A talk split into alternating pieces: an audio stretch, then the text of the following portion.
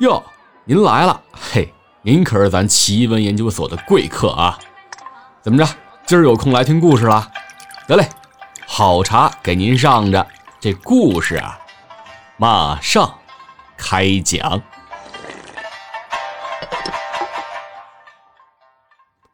上回说到，我跟着裴大嘴儿进了地藏庵，晚上正找不到他们的踪影的时候，不知从哪儿冒出了个齐天大圣，把我打了个措手不及。孙悟空原地做了个猴子探路的动作，抡起棍子又是一抡。我一闭眼，心想：完喽！只听见扑通一声。我再一睁眼，发现自己没事儿。原来啊，是杨小宝从后边一脚踹翻了孙悟空，棍子才没有打中我。我坐着愣了一会儿，整理了一下混乱的思绪，再看两个人打斗，孙悟空仗着金箍棒，左右上下的乱抡着；杨小宝功夫倒是也不错，全给避开了，只是还不上手。我爬起来，从欢喜佛的碎泥块里找回了手枪。杨小宝呢，小碎步的蹭着地，左右移动，像是个日本女人在走路似的。他左晃一下，右晃一下，往柱子后边退。我心里焦急，大喊了一声：“杨小宝，趴下！”瞄准孙悟空，我就开了枪。只见这孙悟空应声倒地，金箍棒哐当一下就掉在了地上，滚到了我的脚底下。我捡了起来，至少五十斤。趴在地上的杨小宝这会儿反应了过来，张口冲着我吼道：“你干什么呀？我马上打赢了。”我说：“什么干什么呀？你应该感谢我的枪法好。你懂什么？我引他到角落，连环剑我戳死他。你的剑呢？”呃，杨小宝抬起右手，我哈哈大笑。他手里握着欢喜佛的南根，哼，半米多长。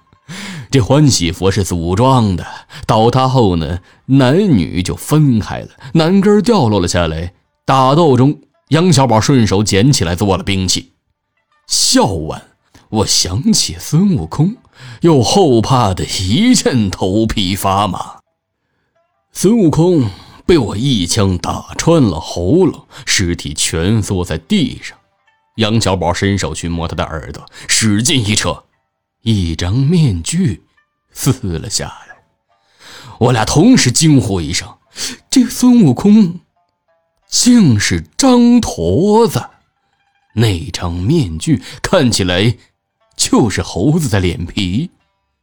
我问杨小宝：“这、这、这到底怎么回事啊？这是？”我哪知道？那你是谁？他没回答，反问我：“你是侦探吗？”我说：“一会儿告诉你我是干什么的，但肯定跟警署没关系。”他这才肯说，自己呢？是聚宝新请来的镖师，店里出了事，自觉失职，一路上追查过来，就到了这里。我说：“啊，其实这事儿啊，也是我疏忽。”他没听明白，我也没解释。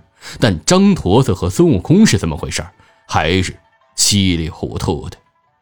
我们走出地藏王殿，前院亮起了手电灯光，十三终于带巡警过来了。原来啊，他们不但被沙尘暴给耽搁了，还在路上遇见了张勋的辫子军，只能绕小道过来。十三告诉我，城里已经全是龙旗了，还有人当街烧了五色旗，说皇上又要来登基了。警察呢，搜遍了地藏庵，发现倒塌的欢喜佛下边地砖是虚浮的，就撬开地砖，里头。露出了辫子，原来是车夫的尸体。再深挖，全是尸体，一共二十一具，每一个脑门上一个窟窿，有些碎骨头已经完全的腐烂了。这民宿里杀人劫财的生意，应该是干了不少年了。张小鱼交代，他和张驼子并非是父女，而是搭档。两人从一九零七年开始做黑店，遇到财货丰盈的客人，就假扮妇女，引诱到后店杀掉。十年来，杀人无数。张小鱼被绑在客房，我向警察打了个招呼，和杨小宝过去问话。十三好奇，也跟着过了去。我问他：“哎，这孙悟空怎么回事啊？”他，他是。大师兄，十三一听急了：“废话，孙悟空当然是大师兄。”我忽然知道怎么回事了。我小时候见过这种孙悟空。我问张小雨：“你们是义和团的？”张小雨点点头，并说：“他和张驼子都是直隶人，是最早一批的全民。张驼子原名张小超。”十六七岁呢，就加入了义和团，自以为是齐天大圣的附体。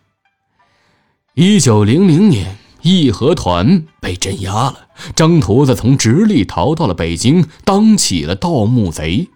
但很快发现盗墓太辛苦，还容易落空，不如啊，一边和盗墓贼交往，一边开黑店，杀人劫财，坐享其成。但他始终没忘记自己是孙悟空转世，几乎每天夜里他都会做法，朝东南跪拜，掐诀念咒，然后抡起铁棍子学猴子。十几年下来，从五斤的铁棍练到了七十斤。我又问：“你那么了解，也入教了吗？”张小鱼支吾了一会儿，说：“我我我是红灯照。”十三问我。哎，什么是红灯照啊？我没说话，带他和杨小宝出了客房，走到外面，我跟十三说：“什么是红灯照？我也只是听说啊，以后再跟你细说吧。”第二天早上，杨小宝随警察马车回了城，我做了十三的胶皮，慢慢回。走之前，我把那包鸦片留在了地藏庵。